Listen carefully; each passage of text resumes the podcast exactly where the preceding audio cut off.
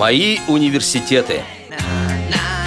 Здравствуйте, уважаемые радиослушатели! С вами ведущая Центема Бойко и звукорежиссер Илья Тураев. А в гостях у нас по скайпу Олег Копосов, мастер производственного обучения из города Исентуки. Здравствуйте, Олег. Добрый день, э, радиовоз, добрый день, радиослушатели. Олег, расскажите, пожалуйста, в каком центре вы работаете и в целом чем он занимается? В настоящее время я являюсь мастером производственного обучения Ессентукский центр реабилитации инвалидов и лиц с ограниченными возможностями здоровья. То есть этот центр обучает инвалидов всех категорий различными профессиями и специальностями. А вы конкретно какой категории занимаетесь? На базе этого центра были открыты курсы по освоению профессии оператор ЭВМ для незрячих и слабовидящих. Обучаем незрячих людей компьютерной грамотности. И ваши выпускники получают полноценные дипломы или какие-то документы, да? Получают свидетельство установленного образца по итогу обучения. А что оно им позволяет делать? Ну, вот можно устроиться в специализированной библиотеке для незрячих. Так вот обычно требуют какой-то документ о знании компьютера. Вот у меня сейчас обучается ученик массажиста, его не берут на работу, пока он не освоит компьютер и не принесет какой-то документ о том, что умеет владеть компьютером. То есть, чтобы вести какие-то э, записи свои. А просто навыков недостаточно? Нужен ему еще и документ или все-таки достаточно уметь? Ну, вообще достаточно уметь, но раз есть, лишним не будет. Понятно. Хотелось бы теперь узнать о том, где вы сами обучались и как сами стали пользоваться компьютером. А, ну, на самом деле, эта история очень интересная. Все началось примерно в 2008, наверное, конец 2008-2009 год. А сами-то о компьютерах знать знал, но не, не знал о том, что можно не чему научиться. И, дай бог, здоровья моей сестренки младшей, она подсказала, что есть такая программа соло на клавиатуре. То есть можно выучить клавиатуру, и говорит, ты будешь просто набирать текст, э, допустим, была программа ICQ, и э, а кто-нибудь будет тебе зачитывать ответы, будем так общаться. Кто-нибудь из рячих родственников. Угу. Я эту программку нашел, купил даже тогда еще. Установили мне ее, потому что зрячий человек мне читал задания, я набирал текст, то есть вот так вот выучил клавиатуру.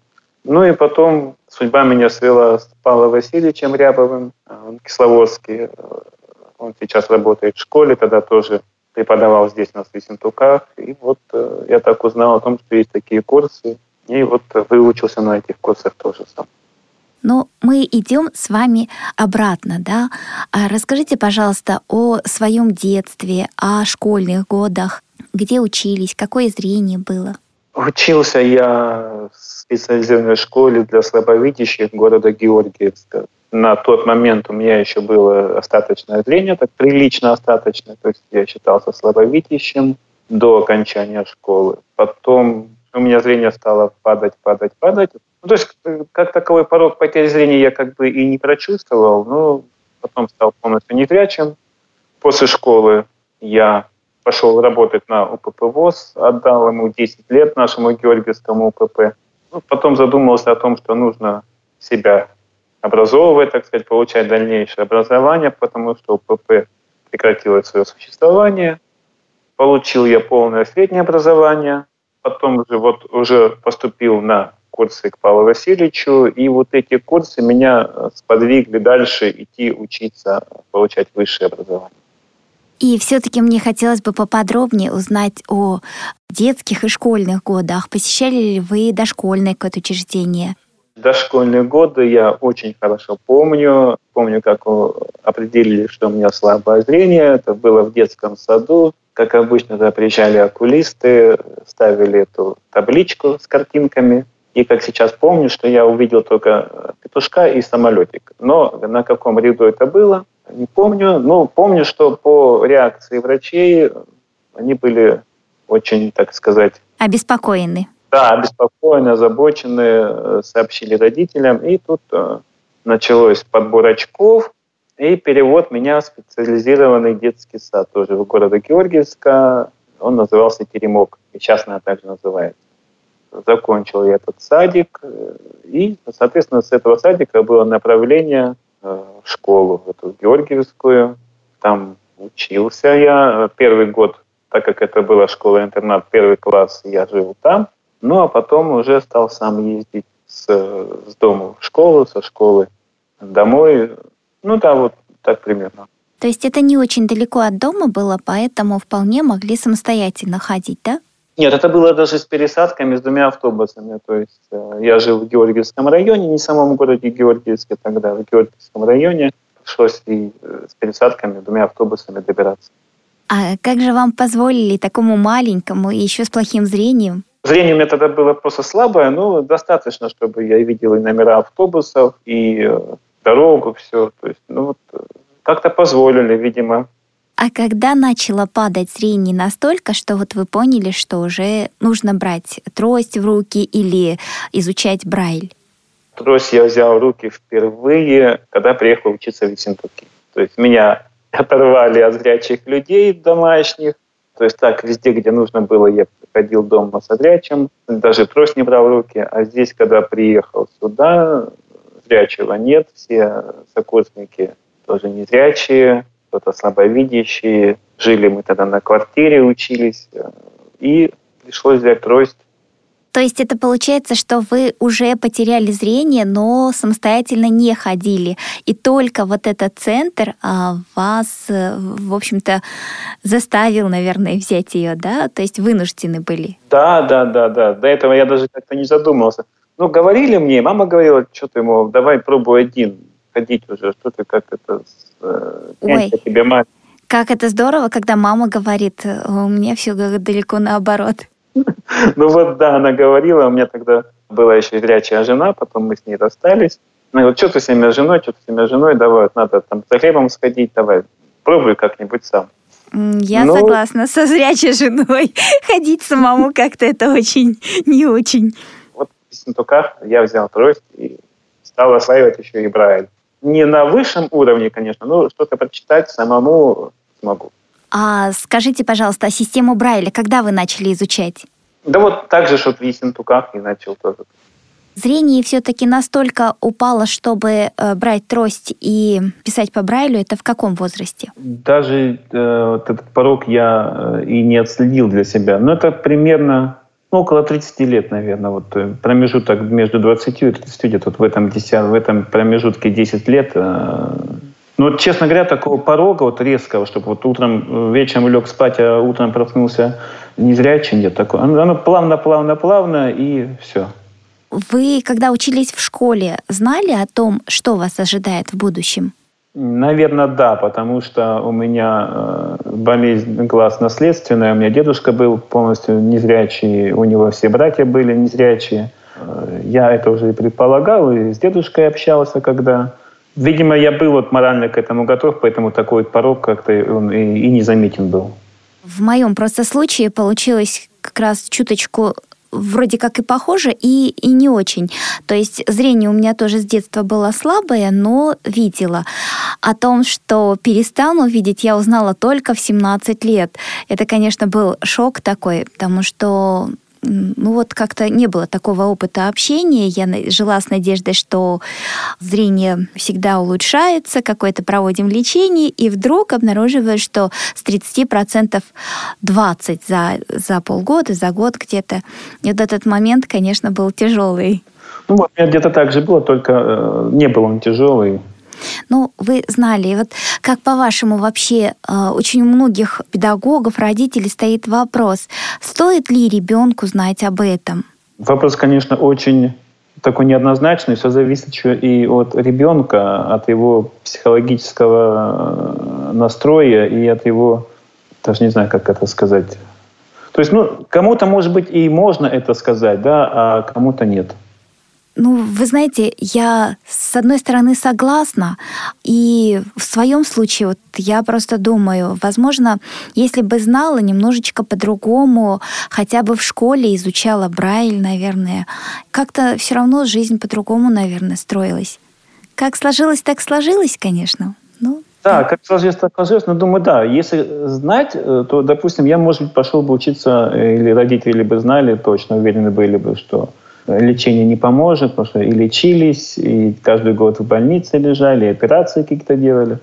То думаю, если бы они знали, что это не поможет, то, скорее всего, я бы учился в, в городе Кисловодске. Потому что там специализированная школа, там и Брайль э, изучают, и все обучение на Брайле как бы основано. Думаю, было бы немножко по-другому, и сохранность зрения была бы немножко другая, потому что все-таки, когда слабое зрение, и ты пишешь э, плоскопечатный шрифт, то есть читаешь плоскопечатный шрифт, э, хоть у нас учебники были тогда и укрупненного да, шрифта, да, да. первые классы, а уже я помню вот в 90-х годах, когда все вот это закрутилось, э, завертелось в стране, и тогда, помню, у нас появились учебники с мелким шрифтом. То есть там уже было полностью... Мы зрение напрягали, конечно. Совершенно аналогично, а потом еще э, с такими учебниками ты очень многого мог бы, и, но не изучаешь, потому что вот у меня, например, такая же проблема была с математикой. Вроде все было раньше хорошо, до пока крупный шрифт был, а как только стал с мелким шрифтом, то уже и успеваемость, конечно, меняется и возможность читать книги. Сейчас, конечно, э, совершенно другая жизнь, много э, получаем информацию в электронном виде, а в те годы, конечно, даже аудиокассеты и книги это было не так уж легко. Да, да, совершенно верно. Я думаю, что теперь мы можем вернуться к вашему образованию уже после Исентукского реабилитационного центра. Да, вот э, спасибо этому центру, то есть э, дали мне такой толчок волшебный. Я долго-долго искал. Э, все-таки, когда научился на, работать на компьютере, я понял, что компьютер это мое, меня он влечет, что-то хочется узнать интересное. И я начал искать э, именно вот направление информационной системы и технологии. И вот нашел э, в городе Пятигорске но была еще одна задача — найти именно заочные э, формы обучения, потому что меня взяли в этот центр потом работать, обучать учеников, потому что Павел Васильевич ушел, говорит, э, вот меня привел, говорит, вот Олег Николаевич, он будет вместо меня. Я подготовил себе замену, да? А, да, да, я подготовил замену, что хотите, то с ним и делайте, типа, то вот, пускай работает. Ну, а образования-то нету, надо идти, то есть вот и дополнительный такой толчок, что давай. Ну вот пошел, нашел, не хотели меня сначала брать, э, а может быть вы пойдете, поищите где-нибудь в другом месте, может где-то есть где учат специально незрячих. Нет, ну вряд ли тут в Ставропольском крае найдется, а где-то куда-то ехать в другой город, ну не хотелось. Ну давайте, вот мы вас берем на том основании, что все будет э, на общих основаниях. Говорю, ну конечно, мне другого не надо, мне нужно на общих основаниях. Но еще одна была у них, одно было условие, это запись в ВПР. Угу. Что не противопоказано обучение в высшем учебном заведении. Ну, что-то такое. Сейчас формулировку точно не помню. И тут у меня начались, конечно, препятствия с ИПР, с, э, с МСЭК. Э, у нас нужно было проходить Старополе, то есть все это я прошел, врачей здесь подал, туда посыльный лист послали, все, меня туда вызвали. Нет, мы вам не дадим. Запись мы такую не сделаем. говорю, почему? У нас так не принято. Вот у нас есть общие какие-то рамки, какие-то правила. Э, ну, это меня как-то, честно говоря, тогда немножко убило, так что ли сказать. Я, э, ну и ладно, хорошо. Ушел такой весь э, загруженный, подавленный. Домой приехал, думаю, стой, что-то здесь не то. Ну как так? А уже первый курс начался, все, у нас уже сессия началась, задание. Я ездил на сессию, на занятия. Тут меня вызывают, мол, ну что, Олег Николаевич, где, как, что, когда будет ИПР, а то у нас проверки скоро и так далее. То есть давят оттуда. Думаю, нет, ну так же быть не может. Что значит э, общие рамки? Я им звоню и говорю, извините, а как так? Может быть, что-то можно придумать? Нет, у нас общие рамки. Ну, простите, само название – индивидуальная программа реабилитации. Слово «индивидуальное» о чем-то лишь говорит. И вот, э, вот с помощью вот этой вот фразы я их и убедил. Ну да, индивидуально. Я говорю, так мне нужно индивидуально, зачем мне общее? Ну ладно, мы вам перезвоним. И где-то прошло с полчаса, они мне перезванивают, да, мы вам вышлем карту СПР с этой записью. Так я остался в, в институте. Но, к счастью, сейчас этой записи не требуют, поэтому достаточно просто медицинской формы, заполненной специальной. Да, но вот тогда мне немножко, пришлось немножко понервничать, конечно. Не дадим и все. Ну а как сам учебный процесс? Как вы справлялись с общей программой? А, ну, тут немножко, конечно, было э, местами сложно, местами было полегче. Почему? Потому что появились электронные учебники, то есть полно информации в интернете. Можно было найти какую-то информацию, где-то что-то мне зачитывали, допустим, те же графики, где-то что-то.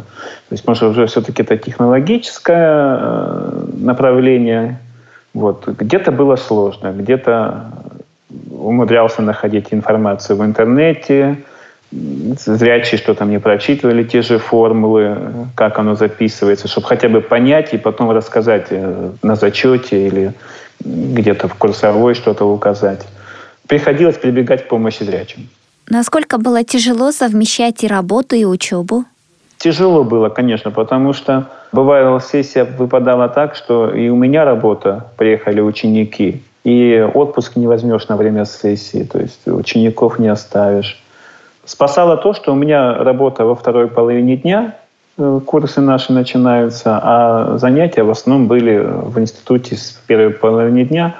Но приходилось договариваться с преподавателями либо о раньшей сдаче зачетов и экзаменов, э, о раннем приезде, то есть как-то вот находили выход из положения. ВУЗ — это в Исентуках, да? Правильно я поняла? Нет, ВУЗ в Пятигорске. А, в Пятигорске даже. Ну да, это не очень просто, по-моему, перемещаться между двумя городами. Но благо электрички ходили хорошо на то время, справлялись. И какая тема вашей дипломной работы была? О чем вы писали? Над чем работали? А, моя тема дипломной работы была как раз-таки инклюзивное образование, то есть оборудование класса в ВУЗе для людей с ограниченными возможностями здоровья как вот оборудовать, как подойти к обучению незрячих в том числе. То есть вот они меня попросили написать на свою тему. А ваше отношение вообще к инклюзивному образованию, особенно людей с нарушением зрения? Опять же, двоякое. Если брать э, младшие классы да, или среднюю школу, тут э, один должен быть подход. А вот если брать высшее учебное заведение, тут считаю ничего такого противоестественного и я считаю, наоборот, даже хорошо, когда обучается незрячий студент с, со зрячими или там, с другими категориями инвалидности. То есть э, нет вот этих вот каких-то рамок и каких-то э, тепличных условий. То есть человек пришел уже во взрослую жизнь, вот давай, старайся, вот, э, потому что сейчас мы тебе создадим тепличные условия здесь, а потом еще нужно будет на работе идти тоже создавать какие-то тепличные условия. А так ты уже вот э, перешагнул порог школы, э, взрослую жизнь, давай вот находи общий язык с социумом, умей себя поставить и рассказать о своих проблемах. Так вот, допустим, попросить помощь.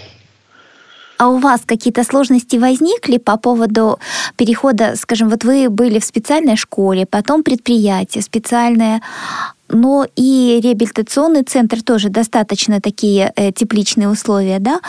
А потом вот вуз, получается, это совершенно такая открытая, свободная среда, где вы среди здоровых, видящих людей.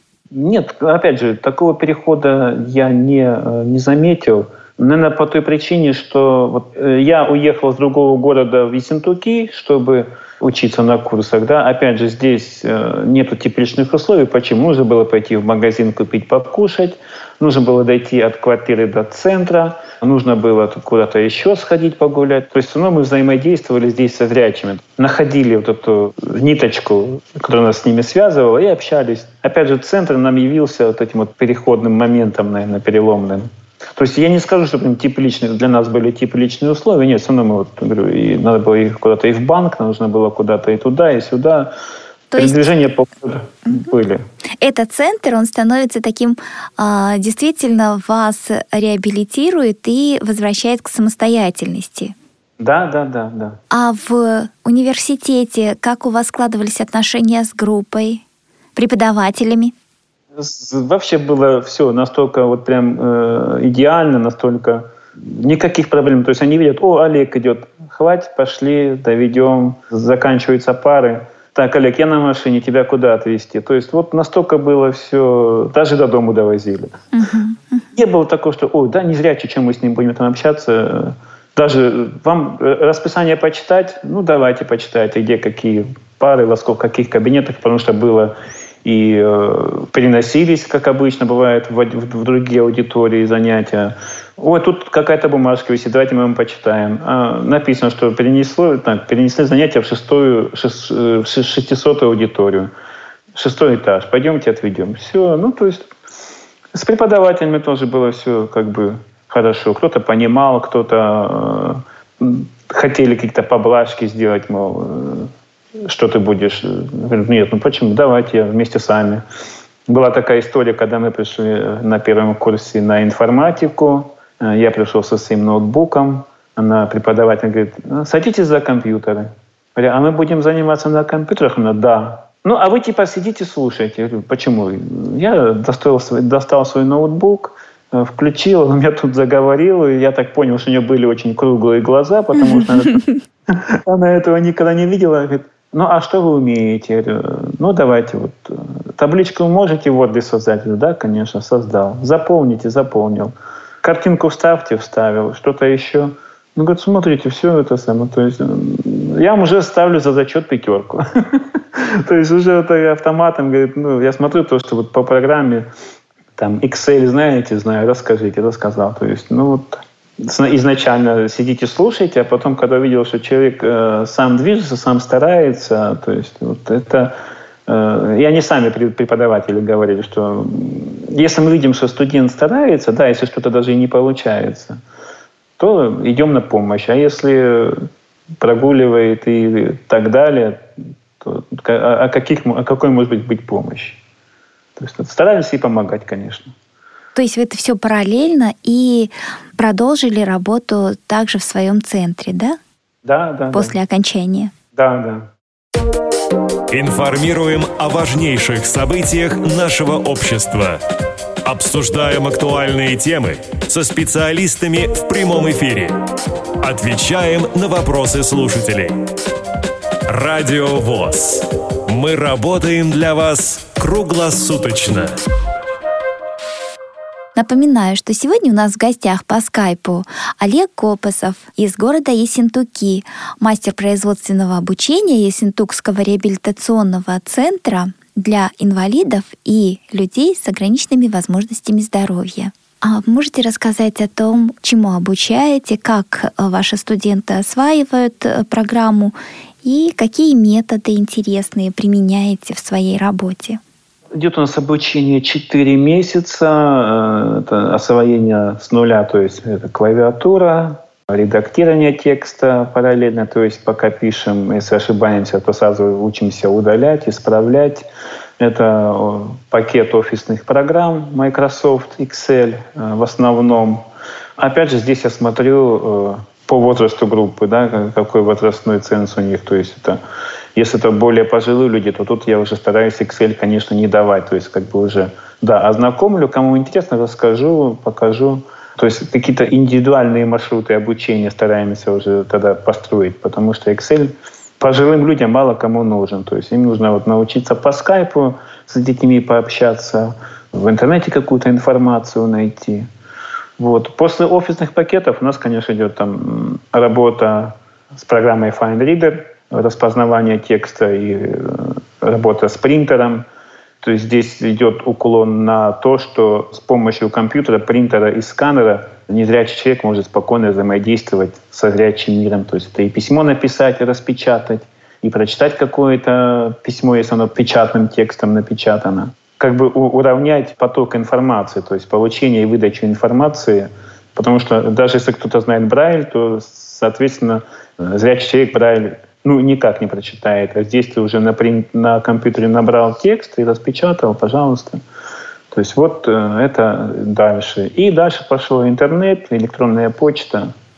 А что вы делаете с теми слушателями, которые опережают группу? Они помогают мне.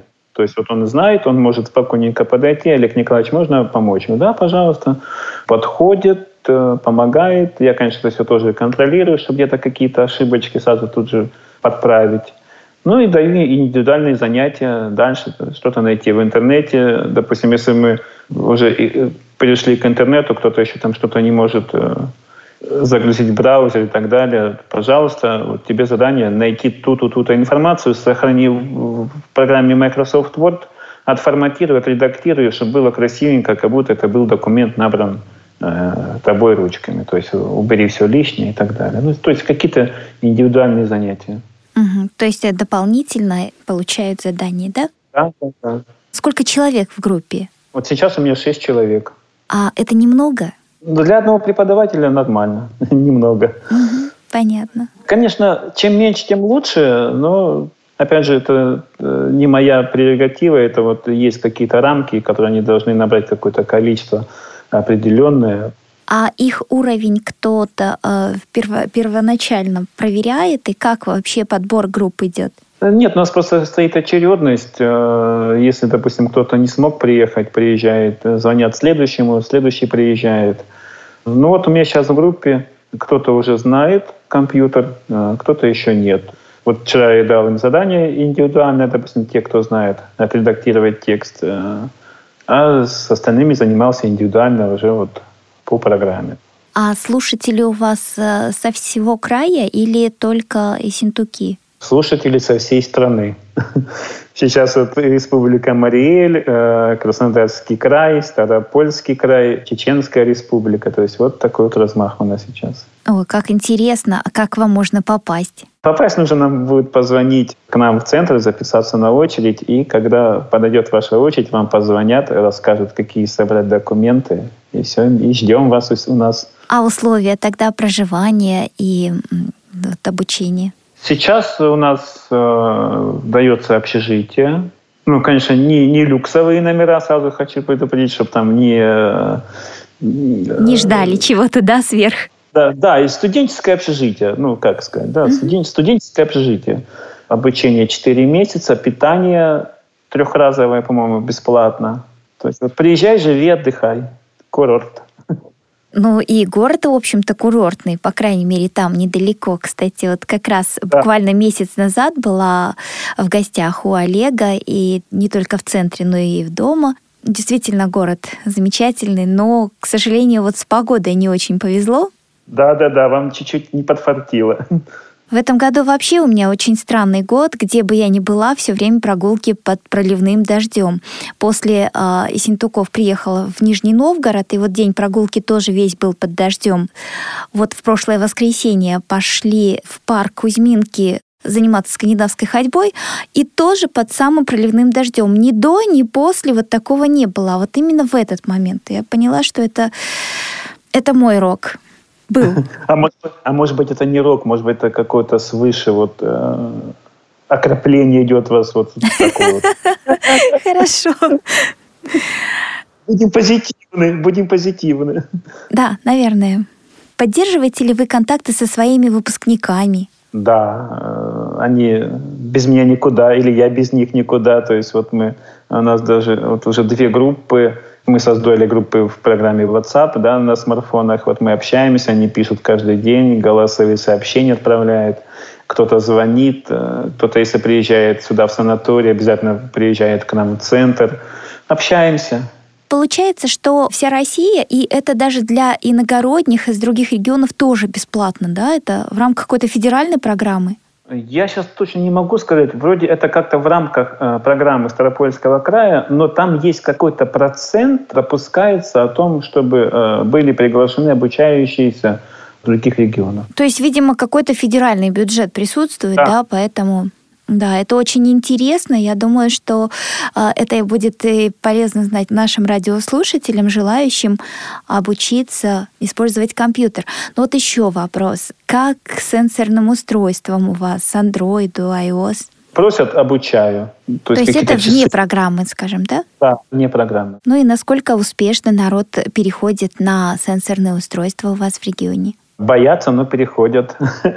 Боятся, но переходят. Сейчас деваться некуда. Тоже человек звонит, спрашивает. Мне нужен кнопочный C50 какой-то там, да, C5 вот этот Nokia. Да-да-да. ну, прости, говорю, ну, сейчас вот найти его... Э, а, даже не звонит. Одноклассник ко мне, мой бывший одноклассник со школы, буквально дня два назад приезжал в гости.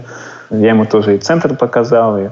Говорит, ну вот хочу телефон. Кнопочный сказали. Я говорю, да, есть. Но ты его сейчас не найдешь. А даже если найдешь, то цена будет такая, что проще купить э, сенсорный телефон – и говорю, он многофункциональный, потому что надо тебе и денежку распознать, надо тебе и дорогу показать, и цвет, и так далее. То есть он, он тогда уже задумался, зачем ему кнопочный. А я, говорю, науч, научишься, куда ты денешься, научишься. Мне кажется, сейчас появляется новая категория пользователей информационных технологий, которые, минуя навыки использования компьютера, только обходятся сенсорными устройствами. Вот я знаю несколько таких людей. Да, но все равно, как бы, когда ты сначала изучил компьютер, ты знаешь уже и клавиатуру хорошо, то есть вот, там тебе уже будет проще. И какие-то термины, какие-то... Знаешь, что кнопка, ее нужно нажать, флажок его нужно тоже отметить и так далее. То есть, да, можно научиться на сенсорном телефоне, минуя э, компьютер, но зная компьютер, ты можешь больше. Ну вот сейчас хочу сказать, что мы с Олегом разговариваем по скайпу с мобильного телефона. Правильно я говорю, да? Да, да, да. Олег, спасибо большое за интересный рассказ о себе, о своем опыте. И, конечно же, очень интересно было нам узнать про ваш реабилитационный центр когда-то года четыре назад э, была у нас передача, где рассказывали вы с Павлом Рябовым, по-моему, да? Да, да, да, да. да. Ну вот, я думаю, освежим информацию. И э, в заключение от вас пожелания нашим радиослушателям. Не бойтесь учиться, стремитесь получать образование, будь то э, среднее специальное, высшее и так далее, магистратура и выше. Ну, еще одно такое пожелание. Как-то, когда я уже освоил компьютер, э, уже стало проще книжку какую-то найти, почитать, и попалась мне в руки книга э, Эллен Келлер о жизни слепой и глухонемой. Вот эта книга меня настолько поразила, я ее сам прослушал э, прямо на одном дыхании, потом жена пришла с работы, мы с ней прослушали. Вот всем рекомендую, она есть э, в озвученном варианте диктором вот, в Логос ВОЗ, в этой библиотеке В3715. Вот девочка там полностью была и, и глухая, и слепая, и немая, и она получила высшее образование, она стала кандидатом наук. Э, вот Э, прочитав эту книгу, задумываясь о том, что действительно э, инвалидность интеллекту не помеха. Спасибо большое. Напоминаю, что сегодня с вами работала ведущая Центыма Бойко и звукорежиссер Илья Тураев. А в гостях у нас по скайпу Олег Копосов из города Исентуки, мастер производственного обучения Исентукского реабилитационного центра для инвалидов и людей с ограниченными возможностями здоровья. Спасибо большое. До новых встреч.